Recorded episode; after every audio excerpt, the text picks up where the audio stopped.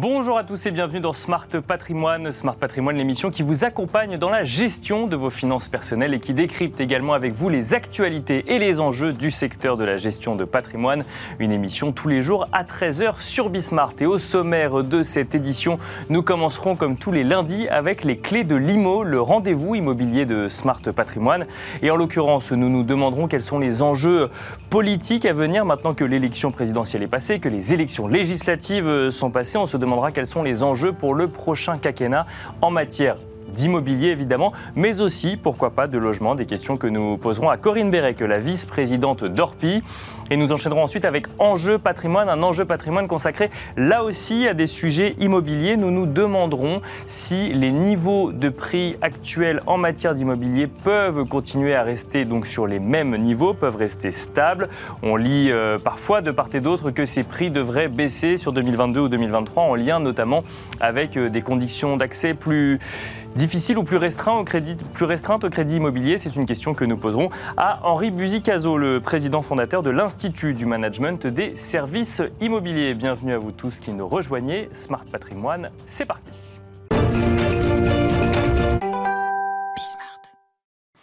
Et c'est parti donc pour les clés de l'IMO, le rendez-vous immobilier de Smart Patrimoine, l'immobilier où le logement pose beaucoup de questions en matière de, politique ou de réglementation, euh, comme par exemple évidemment bah, l'application euh, de, DPE, l'entrée en vigueur d'audit énergétique ou euh, effectivement tout ce qu'on peut voir en termes de réglementation autour donc des passoires énergétiques, mais pas que. Le logement pose également, pose également beaucoup de questions.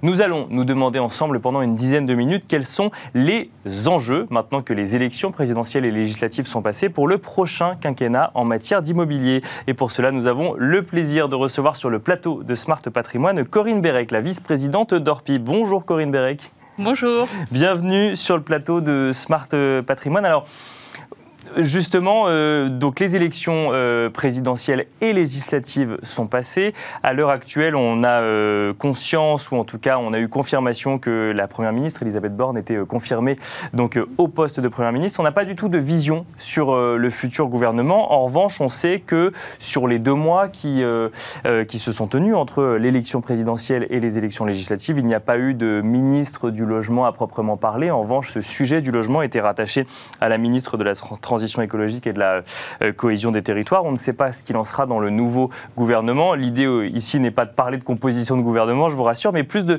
vous poser la question à vous euh, qui avez une vision terrain concrète du, métier de l'immobilier. Quels sont, selon vous, les grands enjeux à prendre en compte, que ce soit en matière d'immobilier ou de logement pour les cinq années à venir? Alors, ce qui est certain, c'est que le logement, ça a complètement disparu. Euh, le mot logement a disparu euh, du vocabulaire gouvernemental, puisqu'on n'a mhm. ni, euh, ni secrétaire d'État, ni ministre. Alors, c'est pas à moi de dire qu'il faut un ministre ou un secrétaire d'État, mais en revanche, il faudra un référent, obligatoirement, parce qu'on dépend pour l'instant du ministère de l'écologie. Alors, bien sûr que les enjeux sont importants et c'est fondamental, mais il faudra un référent pour, pour redonner un souffle, en fait, à l'immobilier, pour se poser les bonnes questions.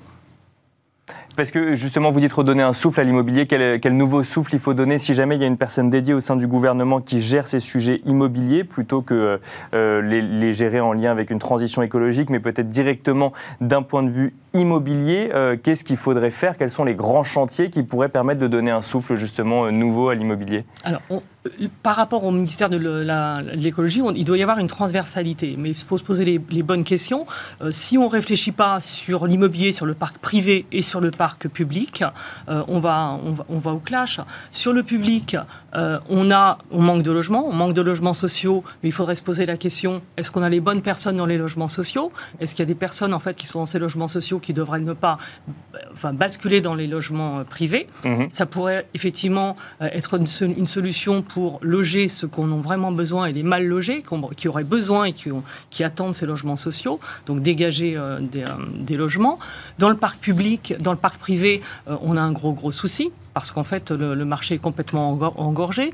On a eu des lois qui sont des fausses bonnes idées. On a eu euh, euh, la loi sur l'encadrement des loyers, c'est une fausse bonne idée.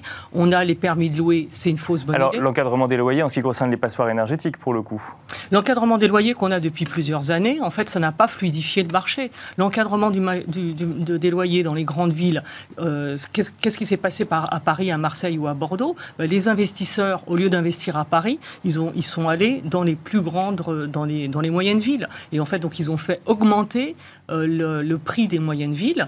Euh, en fait, sur le, sur le prix des augmentations, on a des villes en fait comme euh, Strasbourg qui a augmenté de 17%, Nancy 15%, Chartres 31%. Donc en fait, les investisseurs ont investi dans ces, dans ces villes-là au détriment de la population locale qui ne peut pas se, qui ne peut pas se Et ça, pour vous, c'est une, conséquence directe finalement de, de, l'encadrement des loyers, puisque du coup, on perdait quoi en, en tant qu'investisseur? On perdait en, rentabilité sur des investissements immobiliers dans la capitale et donc on allait la chercher ailleurs, et ça faisait mécaniquement augmenter les, prix.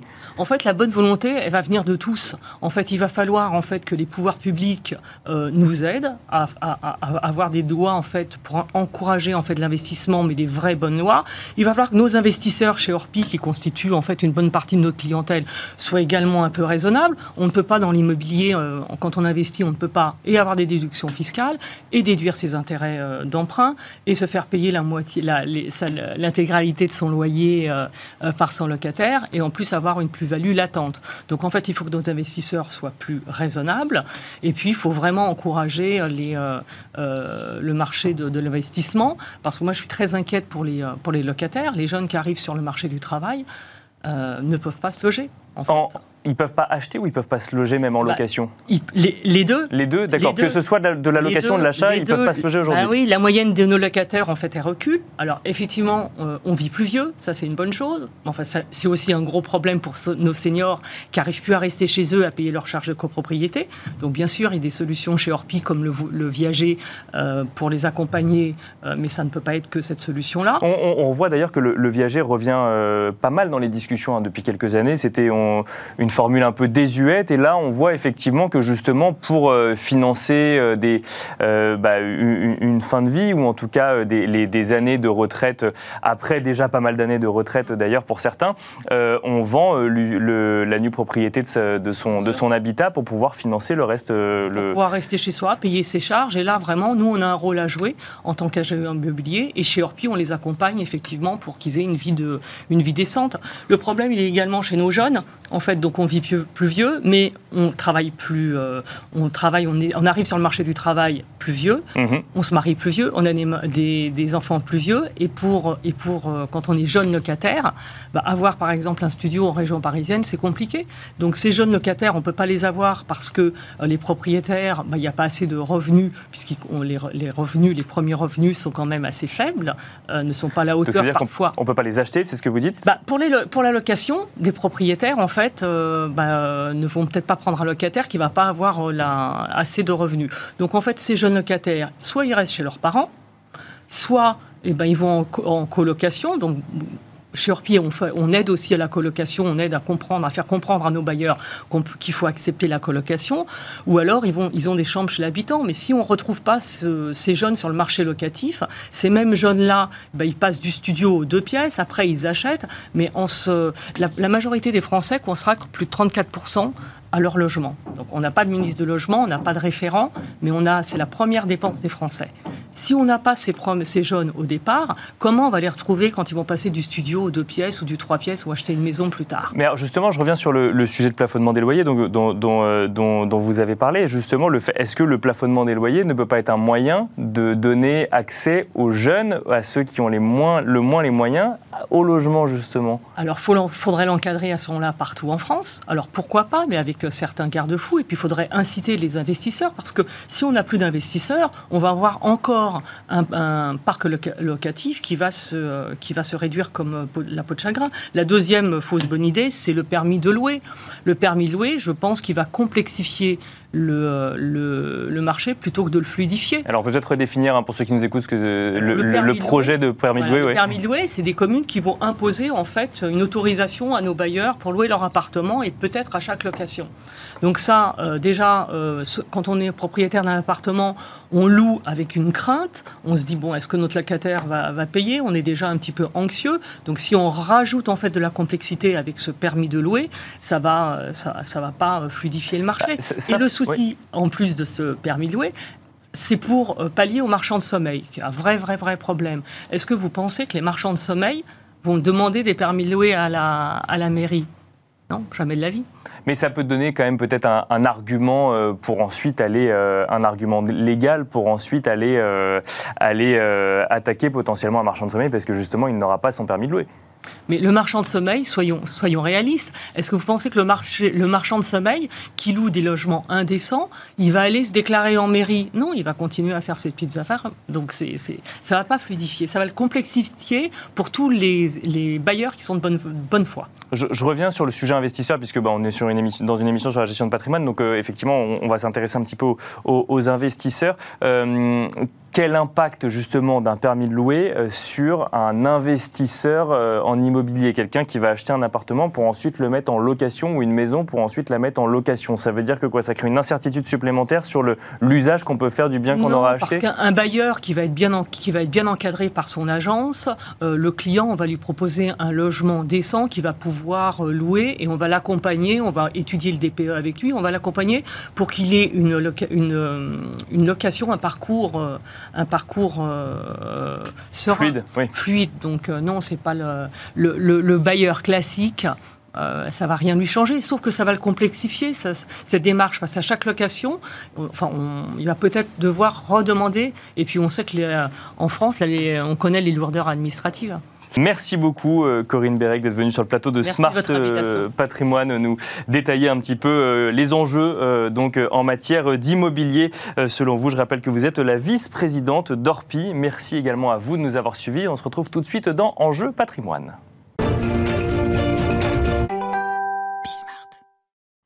Et nous enchaînons à présent avec Enjeu patrimoine, un enjeu patrimoine consacré à la thématique immobilière et notamment au niveau de prix immobilier. Effectivement, depuis plusieurs mois maintenant, on voit les taux de crédit immobilier remonter, euh, remonter d'ailleurs assez euh, rapidement euh, avec un taux d'usure qui court après et qui, du coup, mécaniquement peut rendre plus compliqué l'accès au crédit à un certain nombre de profils. Et on entend pas mal de professionnels de l'immobilier évoquer comme conséquence directe de cette hausse de taux de crédit dit une baisse potentielle des prix de l'immobilier à moyen ou long terme. Alors on a voulu euh, comprendre un peu mieux le mécanisme et pour cela nous avons euh, proposé à Henri Buzicazo, président fondateur de l'Institut du Management des services immobiliers, de nous accompagner aujourd'hui dans Smart Patrimoine. Bonjour Henri Buzicazo. Bonjour. Bienvenue sur le plateau de, Smart Patrimoine. Alors on entend effectivement que euh, les prix de l'immobilier devraient baisser en lien mécaniquement avec la hausse des taux de crédit immobilier, avec un mécanisme assez simple moins de personnes qui peuvent avoir accès au crédit et donc du coup mécaniquement moins de personnes qui peuvent acheter, une demande qui baisse et donc des prix qui reculent.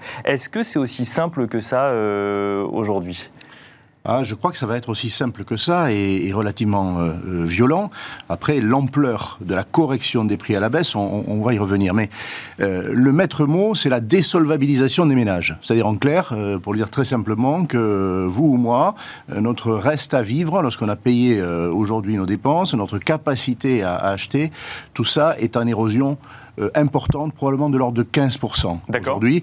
Bah, pourquoi? Alors, premier, premier effet mécanique, euh, tout ce que nous achetons, que ce soit l'énergie, euh, l'essence, que ce soit le gaz, que ce soit les denrées alimentaires, a augmenté considérablement, donc on, se retrouve avec moins d'argent. Et, au moment de... et ça, ça rentre dans le calcul de solvabilité auprès d'une banque. Ça entre déjà dans l'appréciation très simple des ménages qui se disent j'ai moins d'argent aujourd'hui, je ne vais même pas chercher à m'engager dans un projet immobilier, je ne vais peut-être même pas aller voir mon banquier. Bon, ça c'est le premier effet, il y a un appauvrissement des ménages tout simplement. Deuxièmement, il y a euh, une fragilisation euh, du fait de, de, deux causes lourdes. la plus récente, c'est l'inflation des taux d'intérêt, mhm. l'augmentation des taux.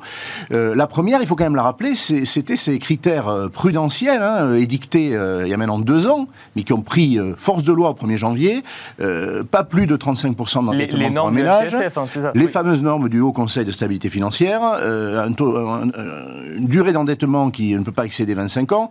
Bon, ça déjà, c'était contraignant. Et puis, il s'ajoute la hausse des taux. La hausse des taux, euh, un seul chiffre. Euh, aujourd'hui, on a pris 60 points de base, comme on dit, en, en 4 mois. Hein, 0,6%, on peut dire simplement. Bon, on sait que il y a encore devant nous une marge d'évolution des taux considérable. L'OAT, qui est la base hein, des, des, taux d'intérêt, a pris 200 points de base. Donc, vous voyez, on, on a répercuté moins d'un tiers de ce qu'il faudrait répercuter. Ça Alors qu'il y a une corrélation entre les deux. Oui, bien sûr. Mécanique, très simple. Hein, c'est voilà, c'est le, le, le, coût de la ressource. Donc très clairement, euh, ces, taux d'intérêt euh, vont vers une, une, hausse majorée. Un seul chiffre, vous montez de euh, 0,10, vous perdez 10 000 acquéreurs dans l'immobilier. Voilà. C'est mécanique parce que vous ne passez plus, la mensualité augmente, vos revenus, eux, ils sont ce qu'ils sont. Le problème de l'inflation aujourd'hui, quand j'entends, mais l'inflation, c'est l'ami de l'immobilier. Ça l'a été pour euh, ah, bah ça, je, vous, euh, garantis que je l'entends aussi, parce que du coup, les loyers sont indexés. Oui, oui euh, d'une part, et, puis parce que l'inflation, bien compris, c'est l'inflation des coûts et l'inflation des revenus. Mhm. Nous ne l'avons pas, l'inflation des revenus. Je ne sais pas si votre salaire a déjà augmenté en 4 mois, mes revenus n'ont pas bougé. Ah bah, et, j'ajouterais même que c'est justement la, crainte des banques centrales aujourd'hui. C'est la crainte des banques centrales. Bon. D'ailleurs, la, la, Banque de France, par exemple, a révélé que depuis 6 mois, on avait une augmentation de 10% des impayés, y compris de crédit immobilier. C'est-à-dire que ça tire. Les revenus n'ont pas bougé. Le reste a bougé. Donc euh, aujourd'hui, cette hausse des taux, elle vient pénaliser euh, une grande partie des ménages. Ce qu'on appelle la casse dans le, métier euh, de promoteur ou d'agent immobilier, c'est pas un joli mot malheureusement, mais il, il, dit ce qu'il veut dire. c'est aujourd'hui un crédit sur quatre euh, qui ne passe pas. Le dossier ne passe pas parce que le taux euh, ne, rentre pas dans l'équation du ménage. il s'ajoute à ça, vous l'avez évoqué, le fameux taux d'usure. Qu'est-ce que c'est le taux d'usure? Euh, d'abord, c'est presque une exception française. Dans la plupart des pays de l'OCDE, il n'y en a pas. C'est-à-dire que les banques décident du taux maximum auquel elles vont prêter. Ce taux, il est réglementaire en France. C'est 2,40 au moment où on parle. Mhm. et il est calculé... Ça évolue, hein. ça évolue tous les trimestres. Ça évolue tous les trimestres. Il est calculé dans le rétroviseur, hein, avec des données qui ont en effet plusieurs mois. Donc l'actuel taux ne rend pas compte de l'inflation. Et les banques se retrouvent avec un, un, plafond de verre elles excluent donc des ménages pour lesquels elles prêteraient au-delà de ce taux, parce que le, coût de la ressource est celui-là, le risque que présentent ces ménages, euh, à leurs yeux, euh, vaut tel ou tel euh, niveau de taux, on serait à 2,50, 2,60. Donc vous avez une exclusion par la hausse des taux avec des ménages qui ne passent plus, tout simplement, et puis une exclusion par le taux d'usure avec des dossiers qui ne sont même pas regardés par les banques parce qu'il faudrait se mettre au-delà des 2,40. Voilà. Donc il y a un débat derrière le, ministre de, l'économie. Hein. Vous, parliez tout à l'heure avec la vice-présidente d'Orpi des mesures à prendre. Oui, une question de recalcul du taux d'usure ou de, euh, de révision de méthodes de calcul différentes, effectivement. Absolument. Oui, parce que, alors, effectivement, je regardais, euh, par exemple, ce matin, alors ça, vaut pour ce matin, mais l'OAT est actuellement aux alentours de 2%. Euh, ça veut dire qu'effectivement, si vous avez un, une OAT à 2% et euh, un taux d'intérêt de crédit, juste d'intérêt de crédit aligné sur l'OAT, ce qui n'est pas le cas aujourd'hui encore. Pas le cas. Euh, on, est, on, serait à 2% potentiellement. Vous rajoutez euh, une assurance emprunteur ou autre, mécaniquement vous sortez en fait du champ du taux d'usure. Enfin, vous pouvez négocier tout ce que vous voulez, mais vous, en tout cas vous vous en approchez. Donc ça voudrait dire finalement qu'il faudrait augmenter ce taux d'usure ou changer la méthode de calcul, mais est-ce que ça ne viendrait pas un peu moins protéger les, euh, les acquéreurs? Écoutez, euh, on a un euh, système bancaire français qui, à cet égard, a fait ses preuves. Regardez les 50 dernières années, ou même les 30 dernières, il y a eu des crises immobilières. les banques françaises se sont bien tenues. elles ont fait traverser ces périodes aux ménages français, emprunteurs immobiliers. Elles n'ont jamais surendetter les ménages. Le surendettement n'est jamais venu du crédit immobilier, il est venu du crédit conso et d'autres considérations sociales. Euh, on peut faire confiance aux banques françaises. Ce n'est pas le cas de toutes les banques, euh, notamment anglo-saxonnes. On pourrait se passer de ce taux d'usure. Euh, il y a un choix en France de vouloir réglementer, parfois surréglementer. Est-ce qu'on protège l'emprunteur Aujourd'hui, on ne le protège pas, on l'empêche d'accéder à la propriété. Ça, c'est une question. il vaudrait mieux être plus vigilant sur l'octroi des crédits aux ménages les plus fragiles, mais sans qu'il y ait ce, ce plafond qui, aujourd'hui, coupe en gros, euh, allez, on va dire euh, un tiers des primo-accédants potentiels, hein, ceux qui font un premier achat, de l'acquisition immobilière. Un tiers. Oui, parce que c'est eux les premiers concernés. C'est les euh, premiers concernés. C'est les plus fragiles, c'est ceux qui ont les plus faibles revenus, qui n'ont pas d'apport personnel. Donc, quand la banque regarde leur dossier, on, appelle ça un, mauvais risque ou, ou un, risque relativement lourd pour la banque. elle peut en faire le pari. Euh, elle a assez de responsabilités, assez de, euh, d'expérience pour en faire le pari sans qu'il y ait de, de, de mauvais parcours de remboursement. Aujourd'hui, elle est empêchée de le faire purement et simplement, comme elle l'est d'ailleurs par les critères du, euh, Haut Conseil de stabilité financière. Je crois que les données nouvelles, cette inflation, on ne l'a pas vu venir avec cette ampleur, elle est là et, et, elle est durable. Elle est durable. Ça va nous conduire à modifier certaines règles, à les assouplir, à les adapter, sans quoi c'est le marché immobilier je ne parle pas des professionnels, je parle des ménages qui ont envie, qui ont besoin euh, de devenir propriétaires pour tous ceux qui y sont prêts. Alors justement, on parle, euh, vous, évoquez l'inflation, donc euh, il il y a deux critères, enfin il y en a sûrement beaucoup plus, mais on va concentrer sur ces deux-là. Il y a d'un côté l'inflation donc sur le sol européen, le sol français, de l'autre la hausse des taux de, crédit. D'ailleurs, les deux sont liés évidemment. Euh, quand on parle de hausse de taux de crédit dans un environnement normal, on considère que, alors je, parle sous votre contrôle, mais qu'il faut attendre un an, un an et demi avant de voir une baisse significative en matière de prix d'immobilier. Euh, là actuellement, euh, sur le premier trimestre 2022, j'entends un certain nombre de gens dire que déjà on a moins de moins de volume de vente. Donc est-ce que ça veut dire qu'on peut s'attendre à ce que ça aille plus vite dans certaines régions? C'est brutal. Les volumes de vente, on n'a pas sur l'ancien de chiffres instantanés, on en a sur le neuf. Euh, on est à euh, moins 25,5% sur une année glissante de, euh, d'achat de maisons neuves. D'accord. On est à un peu moins de moins 10% d'achat d'appartements neufs. dans l'ancien, on est dans des proportions comparables. On a sans doute moins 15 ou moins 20% en volume depuis, depuis 4 mois, depuis le, la déclaration de, guerre à, l'Ukraine. Hein, ça a été brutal. Et ça, ça s'explique par l'inflation ou parce qu'on a fait une très bonne année 2021 en rattrapage euh, non, Covid? Non, non, on a fait l'année qu'on devait faire. C'est-à-dire que euh, nous sommes euh, calibrés pour faire 1 million, 1 million 200 000 transactions. C'est la respiration normale du marché. ce sont des marchés qui sont faits par les besoins des ménages. Donc, non, non, il n'y a, pas eu une année merveilleuse après laquelle on pourrait dire ah ben c'est normal. Non, pas du tout. Cette baisse, elle est pathologique. Elle est due à l'anxiété des ménages. Ça, ça n'a rien à voir avec même l'inflation. C'est la guerre qui, mhm. qui, qui, pèsent sur leurs épaules, et bien sûr les effets aujourd'hui euh, du dérèglement économique.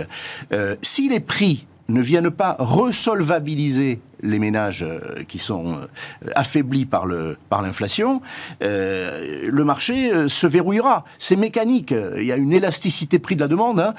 L'immobilier n'échappe pas à cette règle. Alors on peut dire c'est un marché tendu, il y a des besoins, ça va continuer à augmenter. On voit déjà que c'est plus le cas et que ça n'est pas possible. Euh, il faut que les ménages puissent accéder. Moi, j'attends euh, des, corrections à la baisse. Alors, c'est pas une dégringolade des prix. Il faut être très précis sur les mots, parce qu'en effet, il y a, euh, une, une, demande très très forte sur tous les territoires, dans les, les, métropoles, mais pas seulement, dans les villes moyennes aujourd'hui, vous le, savez, voire dans les territoires ruraux, ça va soutenir relativement les prix. Mais il faut une correction. Ce que les ménages perdent à cause des taux d'intérêt, à cause de euh, l'inflation en général, quotidienne, il va falloir que l'immobilier le leur redonne, en quelque sorte, euh, par des prix qui vont être euh, atténués.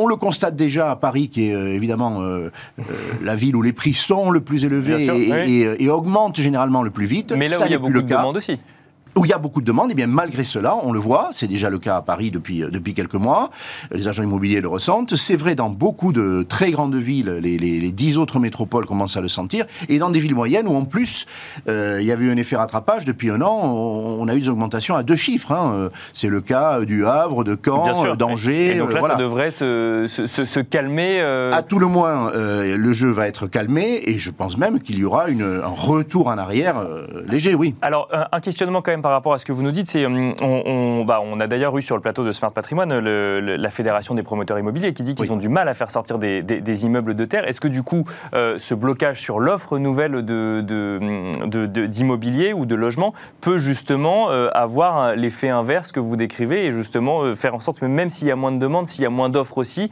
maintenir quand même le marché sous tension? Vous savez, euh, les effets de report du neuf sur l'ancien, euh, il y a des thèses à écrire sur le sujet. Il y en a peut-être eu d'ailleurs. C'est pas si évident. D'accord. Euh, la clientèle qui veut une maison neuve, qui veut un logement neuf, un appartement, des fiscalisations pour loger quelqu'un, sont des clientèles spécifiques.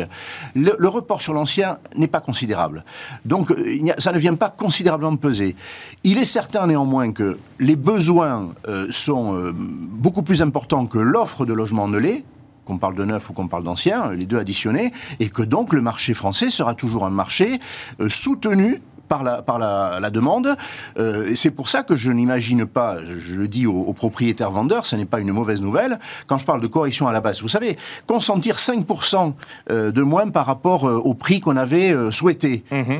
et qu'on a confié à, un agent immobilier dans, le mandat, ça n'est pas grave. en revanche... Tout dépend quand on l'a acheté. si on l'a acheté il y a 20 ans, c'est pas très grave. Si on l'a acheté il y a 3 ans, c'est un peu plus oui, compliqué. Oui, et puis même, alors si on l'a acheté il y, a, il y a 3 ans, c'est une moins bonne nouvelle, mais ça veut dire qu'on a besoin euh, qu'il ait une liquidité, on a besoin que la vente se, fasse. Donc, euh, corriger de 3, 4, 5%, 6%, il faut savoir le faire. Si on a acheté il y a 10 ou 15 ans, je suis désolé, il n'y a pas photo, hein, on, a, on a pris la plus-value en général, et, et, ce n'est pas euh, douloureux. S'il y a une baisse de, de, 30%, on a connu ça. On a connu ça. voilà, j'ai connu la première crise en 91, on a connu ces corrections-là de 30%. Je n'imagine pas ça. J'imagine en revanche, une, oui, un réajustement des prix qu'il faut avoir le courage de faire si on est un vendeur, qu'il faut avoir le courage de demander si on est un, euh, mandataire, un agent immobilier. Ça n'est pas facile, ça n'est pas la meilleure nouvelle à annoncer à, un vendeur, mais c'est euh, le marché qui, veut cela. Henri Buzicazo, euh, pour, il nous reste encore une ou deux minutes. Si, si jamais le gouvernement vient à revoir la méthode de calcul du taux d'usure, par exemple, est-ce qu'on peut considérer que le, ça va donner une respiration au marché immobilier qui continuera sur la même dynamique ou de toute façon il faut s'attendre à une correction dans un contexte où les prix augmentent sur, sur tout ce que le sur tout ce que l'épargnant peut avoir à acheter Cette correction, on l'aura. Euh, ce que le gouvernement pourra faire pour euh, faciliter néanmoins un marché euh, qui, qui, va souffrir, parce que les ménages vont souffrir, sera bienvenu. on peut imaginer une révision du, du taux d'usure, vous avez raison. On peut aussi imaginer, il faut peut-être repenser à la déductibilité des intérêts d'emprunt. On avait connu cette mesure, D'accord. et puis elle est devenue inutile avec des taux euh, euh, proches de, zéro.